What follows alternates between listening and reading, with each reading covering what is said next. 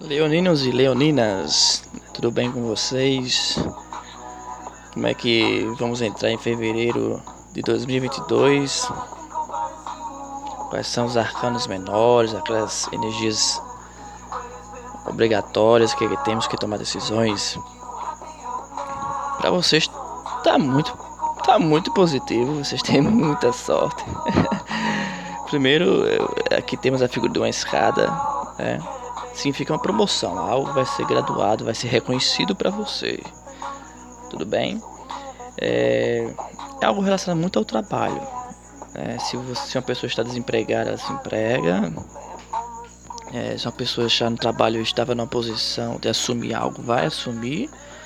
É, algo relacionado ao trabalho pode esperar neste mês. Vai ser um mês bastante é, de sucesso, digamos assim.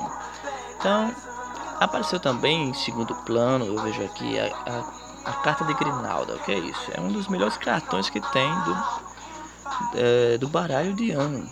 Né? Significa sucesso na, na, nos negócios, nas metas, né? metas sendo batidas. Tem um objetivo aí que vai ser resgatado. Então você pode esperar glória e reconhecimento. Tudo bem?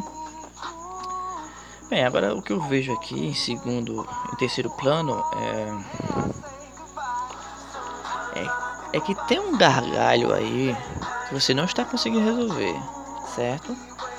Então, eu, como eu vejo aqui que o lado material está bem, então eu creio que este gargalho seja uh, do campo emocional ou espiritual.